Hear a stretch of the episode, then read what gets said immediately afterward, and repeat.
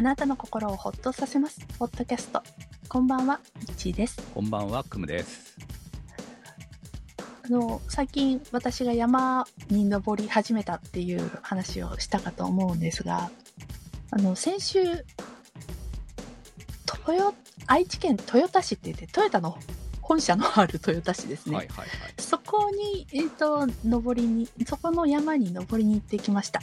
ちょうどね、私が行った前日の金曜日に、っていうか、この週末に、ラリージャパンが開催されて、はいはいあ、そうそうそう、開催されてまして、ちょうど金曜日に、あの、走、走ったコースがあるんですよ。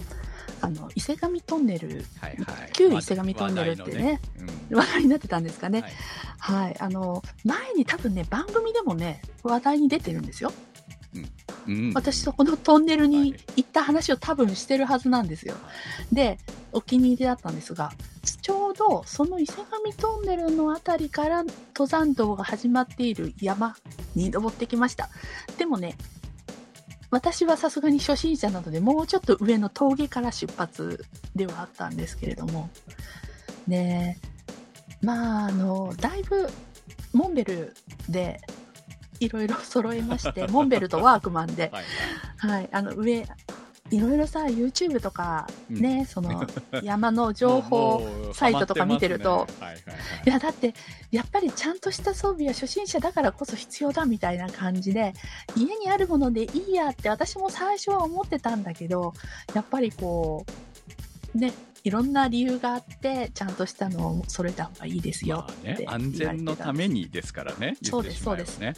そうなんです自。分で管理できる人は別にじ、コントロールできるからいいんです。どんなのでもね。そう。そう。右も左もわからない人は、で、ね、あの、そういうベテランと一緒に行くわけでもないから、とにかく自分の判断でやらないといけないってなると、やっぱりちゃんとしたものでいた方が安心、揃えて持ってた方が安心だっていうのがあるので、まあでもまだ全然揃ってないんですが、一応今、集めた分だけをこう身につけていったんですね。で、あの、やっぱり着る服っていうのは通気あの通気性とあとは汗をかいてもすぐ乾くようにでその汗をかいた時のこの乾く時に湿気ができるじゃ出るじゃないですか。はい。そのあの糖質性も大事だっていうのがあったので、えーインナーですね。あのインナーのシャツにその上に、えっと着てる何？トレーナーみたいなのもちゃんとその専用のものを着てるんですがその上にですね先日買ったばかりのマウンテンパーカーを着たんですよ。はい。まだちょっと暑いかなって思ったけど、やっぱり朝とか山は寒いんでね。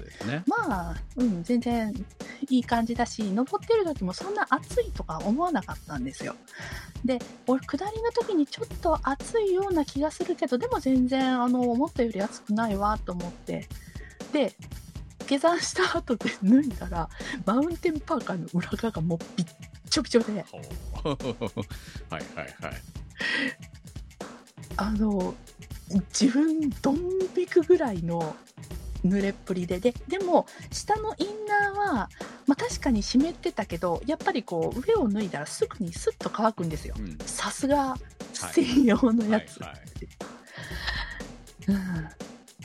うん。あの、マウンテンパーカー、そういえば、買った時にあんまり気にしてなかったんですが、保温性がすごくこう、なんか特徴があって、売りに、売りのもので、で、あとは雨が降った時も大丈夫っていう防水加工がされてるんですよ。あの、要は、その蒸気を、うん。し湿気を逃がすはい。機能がなかったんですよ。はあ、それはダメですよね。全然マウンテンじゃないですよね。うん。いや、なんかマウンテンだから、全然いけると思うじゃないですか。いや、それは。登山とかにもって書いてあるから。はいはい。うん。っていうところで、ああ、私の勉強不足だったなーって思って、うん。いやもうなんかそういうのも考えないとダメなのかっていうのとあとはまあレイヤリングって重ね着してるのを、その状況によって脱いでいったりとかで調整しないといけない、もう全然いけるっていう気持ちがダメなんだなとか、うんなんか一回ですごく勉強になりました。い。やーでもそれってほらね、まだそんなに高い山に登らない状態でそういうのを学んでいくっていうのは低山ね。いいことなんじゃないですか、いやー財布が軽い軽い。あの効果が即出るからね。それに関してはね。そうなんです。はい。あの、それっぽいもので持ってるユニクロのやつでいいかなとかじゃ、ちょっと違ったなっていうのがね、うん、まあユニクロ、うん。それはそれれそうそうそれはそれででいいんですけど例えばうん。ヒートテックで山登りは絶対ダメだよって言われてるのが、うん。まあそう。いうことですよね。そういうことなんですよ。はいはい。うん。っていうのがよく寒いからとか言うんじゃなくてあれ着てると汗がねっていう話があってうん。だからダメって言われてますよね。その汗がこんなに自分の中で大きな問題になるなんて、うん。今まで生きてきてなかったから、ちょっと目から鱗でした。はい。まあ、そういうものでなんですよ、うん。だからね汗かくのとそのねどうやってそれを出していくのかとか、うん。そういうことですね。ね、はい。あともう一つだけ後悔したことはあのまだいろいろこれが必要なのかなとか YouTube で見ながら勉強してあこれが必要なのねって買い集めてる最中なんですが、あの熊鈴？はいはいはい。リュックにつけるやつ、はいはいはいそんな山入らないしって思ってたんですけど、はい。先日行った山めっちゃもう熊注意がすごいあって、まあ、確かに前にその近くの山にちょっとあの実は神社に行った時にやっぱり神社のそばに熊注意があって、うん、あこの辺出るんだってそういえばうっすら思った覚えはあったんだけどもう登山道のあの点々と熊注意があるんですよ。月のマグマが出るらしいんですけど。やばいですね。うん。一応最近の、あの出没情報目撃情報っていうのはないので、まあ大丈夫かなと思うんですけど結構あのやっぱりすれ違うか人々？はい。あのあの人気のコースなので結構人気が多いんですけどやっぱり皆さんちゃんと熊鈴つけてらして。買わないと。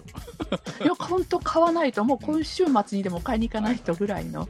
はい、あのそうそう。意外とこんなね里に近い場所でもまあ今はね出るって言われますからね、はい。ね、まあ、よく考えたら広島だって県北の方は熊いましたから、気をつけてください、うん。はい気をつけます。ということで今日もホットキャストスタートです。さあということでねもうあの山のこと本当誰かに教えてほしいって思ってるんですけれども、でもあんまり言ったらほらおうん、教えてくれる人がいっぱい出てくるそうです いや多分ダメ出ししかされない気がして怖い怖くて聞けないんですけど。みんな優しいと思いますよ意外とね、ちなみにあのあこっち側に来たかみたような感じだと思います、ね、うんうん。ちなみに、あの、いろいろ見てる YouTube でも、熊が出た時にどうするかっていうのもね、ちょうど山行く前日に見てたもんで、余計に恐怖ですよ。出てきたらどうしよう。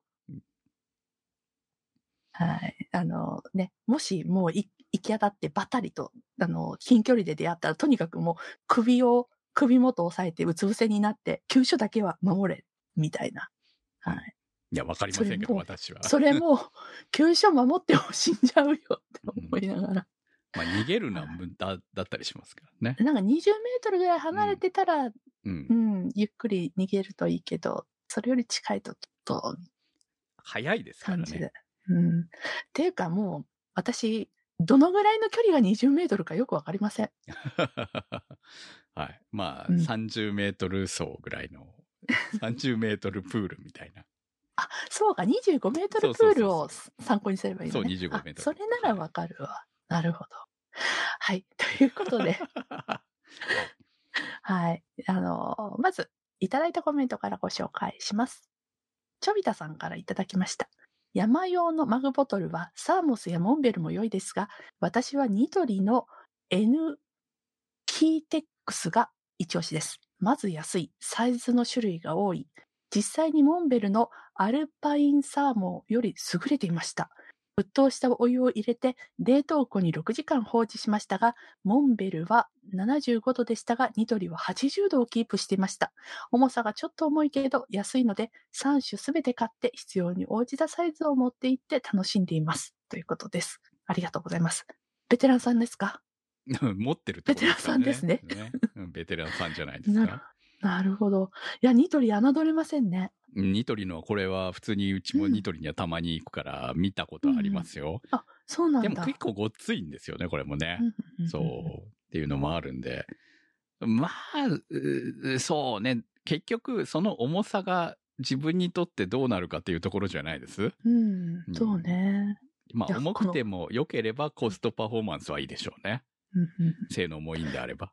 うん、私、あの、サーモン持ってるサーモスとかで、あの、ね、何時間経ったらどのぐらいの温度になるかって試しはしましたけど、冷凍庫に入れるなんてすごい。どんな山に登るんだっていうね。冬ちょっと山登山ですね、それね。すごい。うん。ちょっとニトリに行った時に見てみます。私まだニトリでそれ見たことないんで、ああ、そうですか。最近行ってないから、うん。ちょっと気にしてみます。ありがとうございます。次は、オカポンさんからいただきました。飲めない人がノンアルコールビールの味をどう思っているのか、とのご質問をいただいたようなので、お返事を。正直に言うと、味、二の次です。私が飲んだことがあるのは多分、オールフリーと01の2種類だと思いますが、違いはわかりませんでした。でも、思うのは、ノンアルコールビールはウーロン茶よりもお料理の邪魔にならない度が低いような気がするということですね。あとテーブルにそれっぽい瓶を置いてもらえるので、なんか普通にビール飲んでる人っぽく見えるんじゃないかなっていう照れ隠し的気分でもあります。そうそう、旅先の旅館の夕食なんかでもノンアルビールは重宝します。旅館の夕食って完全にお酒飲みながら設定じゃないですか。ああいう時、ウーロン茶やソフトドリンク飲みながらいただいてると、なんかすっごいこれじゃない感を感じるんですよ。ノンアルビールの味であれば、そういう違和感は少なく、よりお料理を楽しむことができるようになったと思います。ということです。ありがとうございます。前回ね、我々の疑問に答えていただきました。はい。なるほどですね。本当なるほど、そうそう。先週がね、、ちょうどノンアルビールのお話をしてたので、で、まあ、あ、ノンアルビールの飲み方として、お酒が飲めない方が、居酒屋に行く時にちょうどいいという話を聞いて、うん、我々、のんべえの疑問があったので、そ答えていただきました。う、うん。飲めない方にとってビールの味はどうなんだろうとかね、うんあったわけですよ。あの苦いのが。とはか。うん、でもなんかすごく納得しました。い。そうよね、やっぱりね。雰囲気は味わえるってことですね。じゃあね。うん、そうね。うんはいまたちょっと非日常感もあっていいのかもいいしれない、でしょうね。うんうん。まあ、そういうことで、こう、まあ、ある程度飲みやすくてうまいノンアルがね、ジュースっぽくないっていうのが重要だと思うので、うん。が出てきたのはやはり、ね、飲めない人にもプラスなんですね、本当にね。うんうん本当ね。はい。ということで、岡ポンさんありがとうございます。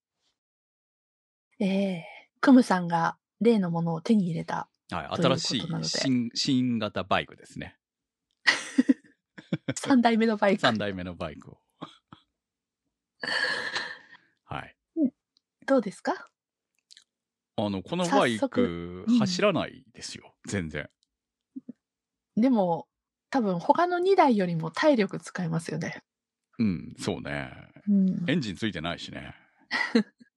人人力だしね。そうね。はい。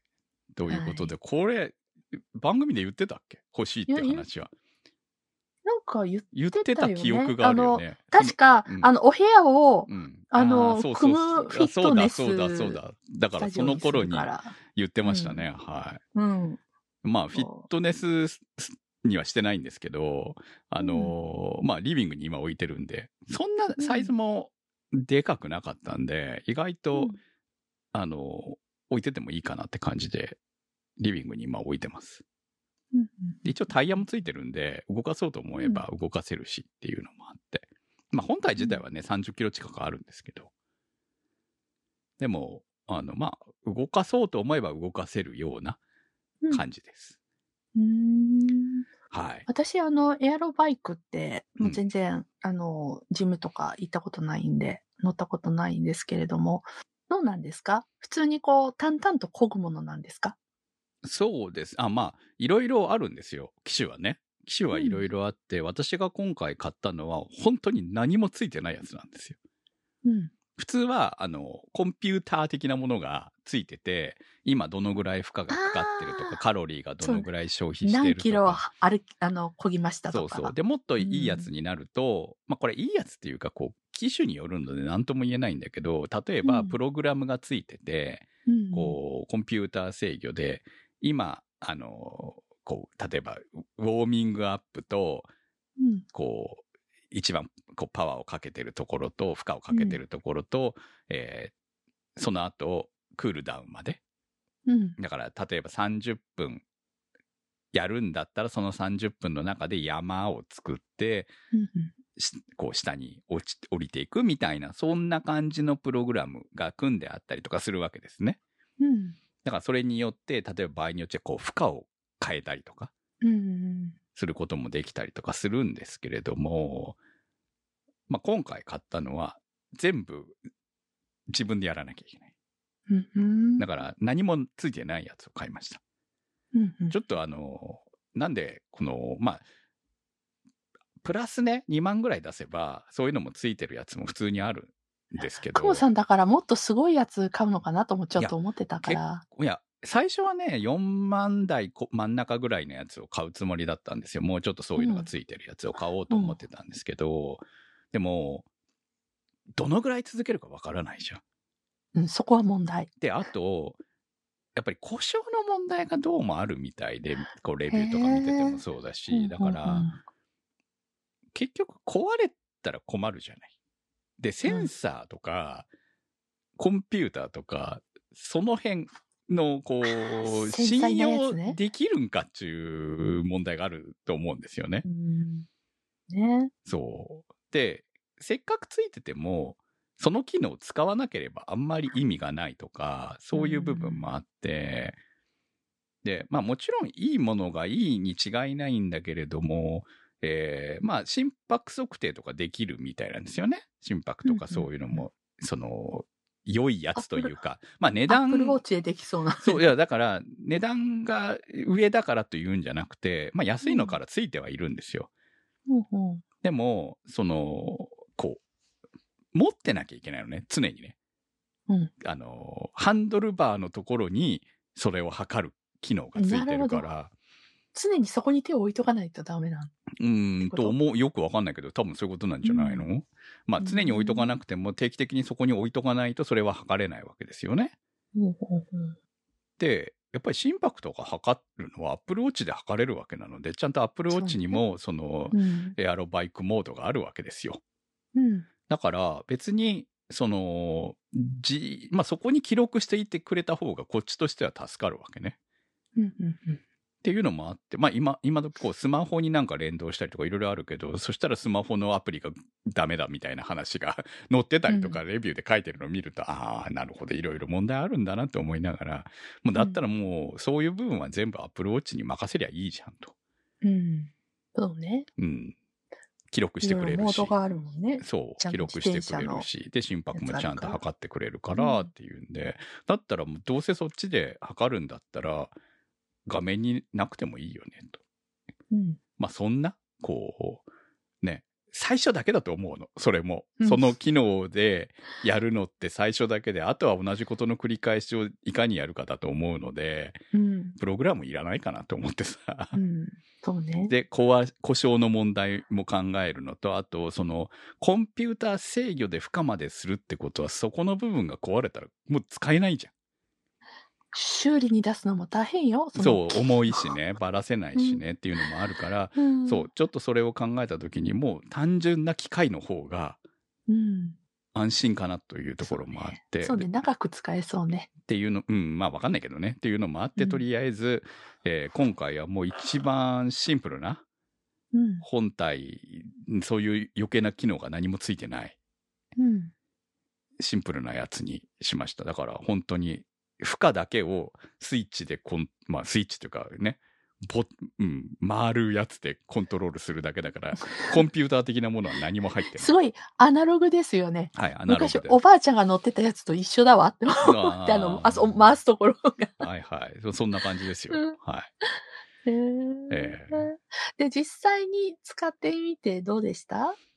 まあ、まだ昨日き、昨日の夕方来て、うんえーで、30分ぐらいでこう、まあ、設置して、設置っていうか、うんまあ一応ばらした状態で来るんで、で、まあそこにこう、ちゃんとつけてね。で、うん、30分ぐらいあれば、まあ大体大人だったらできるかなっていう感じでした。ん20分から30分かな。で、まあゴミが多いからね、ちょっとね、そこがめんどくさいっちゃめんどくさいけど、まあ仕方がないですよね。結構取り、その、作る、つけるのにもいろいろね、大変だっていう人もやっぱ多いみたいなので、で、今回も、うち工具もあるから、まあできたけど、そのお標準についてる工具だけだと、やっぱりちょっと締めにくいなとかいろいろあったので、もうバイク用にいろいろ買ってるから、まあまだマシだったかなっていう部分もあって、うん。標準の工具だとちょっとえやりにくい部分もあるかなっていうのはありましたね。とか、し強く締め切れないとかあるかもなとかはありましたけど、うんはい。まあ、それでやって、とりあえず1日、今日2日目でした。うん。なん、どのぐらい、何分ぐらいやってるの？えっ、とね、今はね、ふ負荷、えーまあ、機種、機種がね、わからないとあれでしょうけど、うんアマゾンでよく売ってる、えーまあ、一番人気なんじゃないのかな、多分。フフィットボックスライトっていうのを買いました。えっ、と、3万6800円の5000円引きです。はい。まあ、大体どこでもその値段で今は買えるみたい。直接の通販でも同じ値段かな。はい。うん。いや、あの、ほら、いクムさんは有酸素運動目的でやってんだよね。そうですね。あと腹筋？そう、まあ、基本、私、ちょっと運動不足、まあ、有酸素、結局、運動不足が一番うんうん。来てるので、まあ、運動不足、あ、そうそうそう。で、血糖値が高いっていうふうに、この前からせん、あの、主治医の先生から言われてて、で、あの、1ヶ月おきに今、測ってるんですよ。で、それでもやっぱり高いから、12月にもう一度検査するって言われてるんですけど、でもそれに向けてやっぱりどうしたらいいんですかって言われたら、まあ、運動だねって言われたから。だから他の部分も含めて、こう、やっぱり運動不足が一番来てると。うんで、実際、久し、もう久しぶりに乗ったの、体重計にも。うん体脂肪計に乗ったんですけど、うんあの、体重はあんま変わってないんですよ。ずっとここ、5年、うん5年ぐらいかな。あんま変わってないんですよ。へえうんうんでも、やっぱり体脂肪率が、こう、やや肥満みたいな感じになってて、うんうんまだ肥満までいかないんだよね。やや肥満ぐらいな感じ。で、結局お腹についている肉が、脂肪がもう全てなわけですよ。内臓脂肪？内臓脂肪ですねだから、もうウエスト、うんだからお腹だけ。うん。内臓脂肪は有酸素って言うもんね。そうだと思うね。だからやっぱ自うん転車で正解なんだよ。うん。うんだからまあ。自転車が歩くかになるから。そうでしょ？で、うん歩くのが苦手なんだったらもううんちょうどいいと思って、うんだから、まあとにかく運動不足を多少解消できて、体重は落ちなくてもいいんで、正直。そうそう。うん。うんで、ウエストの、その、しウエスト周りが落ちてくれれば、若干落ちてくれれば、まあ基本、それで私の中では満足なんですよ。運動で体重ってあんまり落ちないよね。うんうん、と思うあれ食べ物だから。そうそうそう。食べ物じゃないと落ちないから。そう。っていうのもあるから、まあ別に体重は落とさなくて別に平均だと思うので、いいんですよ。単純に脂肪を落としたいお腹のね、っていうだけなので。で、まあ、あとやっぱり運動してないから、うん、その分を、こう、ね、動くこ、走ることで、うん定期的に毎日やることで、えー少し健康になればいいなと。うん。で、自分が続けられること。うんうん、くさくなくそう続けられること。そこが一番だそうよね。。雨の日も関係なく。で、本当に私、以前ね、あのう、んうん子供の病院について行ってた時にリハビリに、うんで、半年ぐらい、その、の私ついて行ってるから暇だったんで、うんそのリハビリをしてる間、そこ乗ってていいですよって言われたから、乗ってたのよ。うんバイクとその走るやつ。ウォーキングマシンみたいなので、うんどっちも合わせてちょうど30分ぐらいやってて、結構ね、気持ちよかったのね。あ、俺う、んこれはできるわって思って。うん。だから、あの、フィットネスバイクにはずっとこう、ほ憧れがあったんですよ。なるほそう。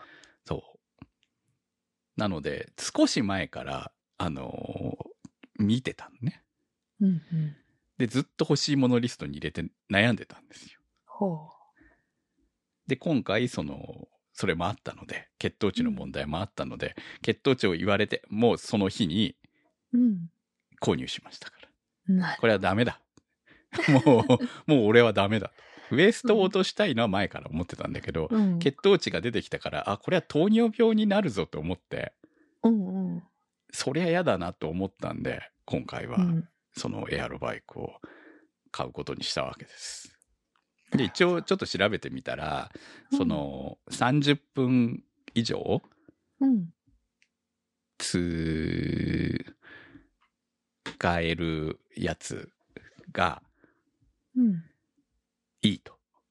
うん。結構安いのは30分以上使えないのが多い。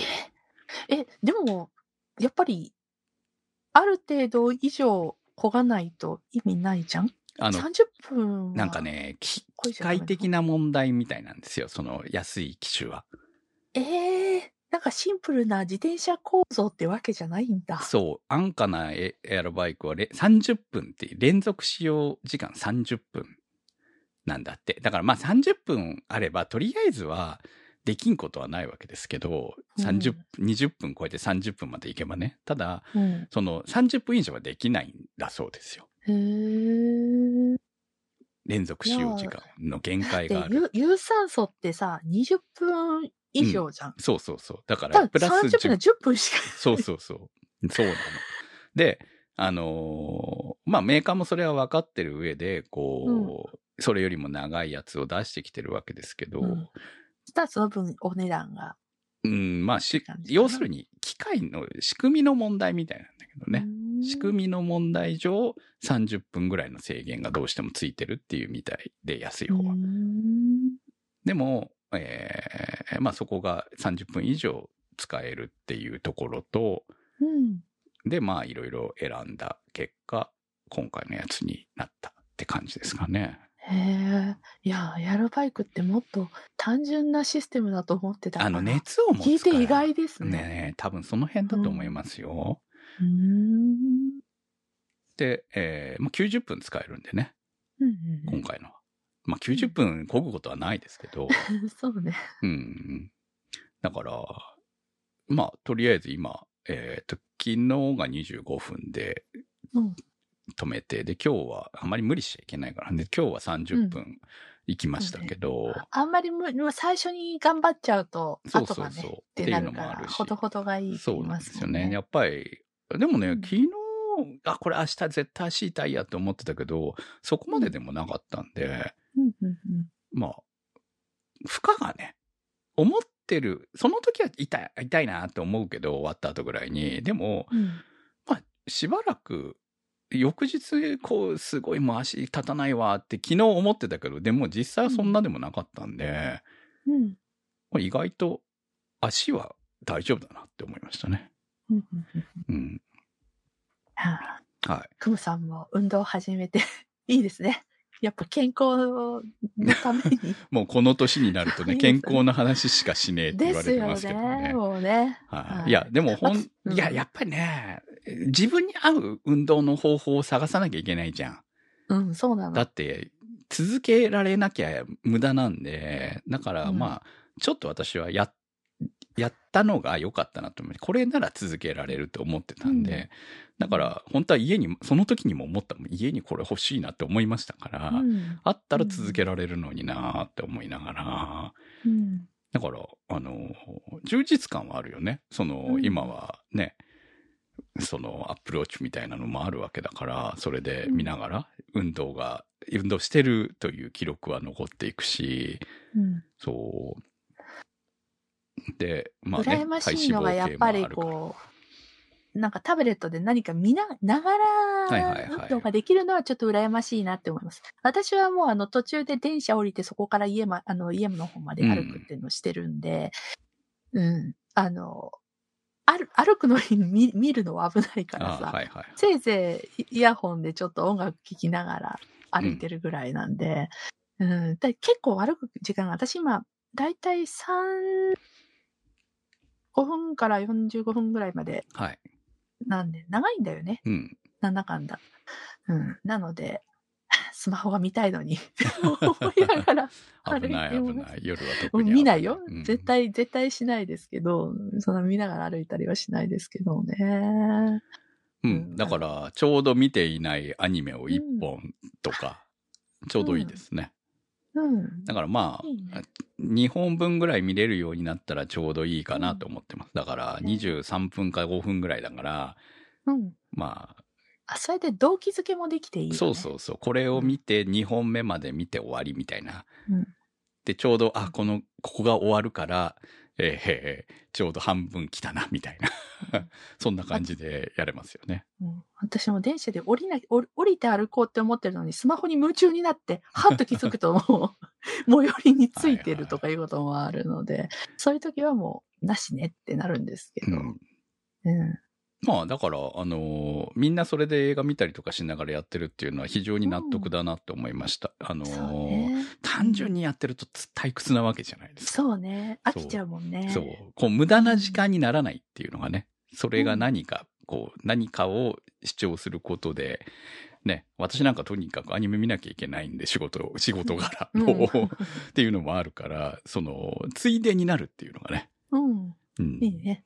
毎日2本分の消化ができるっていうのはね、素晴らしいなと思いますけどね。素晴らしいね。はい。運動に、アニメを見て運動になるっていうね。はい。頑張ってください。はい。まあ、あの、どういう風になった1ヶ月後をお楽しみにですね。あ、そうね。あの、うんちゃんと測ってるよね。あ、測ってますよ。うんはい。あ、ウエストはね、あの、測ってないの。めんどくさいえーから。測ろうよ。な、何センチかっていうの楽しいよ。いやでもねあのー履きたいパンツがあるんですよ。それが、あのー快適になればいいなと、え、そそれ、そしたらもうそれで終了しちゃうじゃない いやいやいやいやいや。いや基本基本はね体力をうん。つくつけたいわけなので、そこはもうやめないですよ。あそこは私と違うところ。はいはい。痩せればいいってわけで。だってどうせリバウンドしちゃうでしょ？そんなんやめたらさ。あまあ、まあ、うん私はもうそのために今度は運動を習慣化するようにするんですよ。やめないように。やめませんよだってこれ今私別にこれはできるからさうん。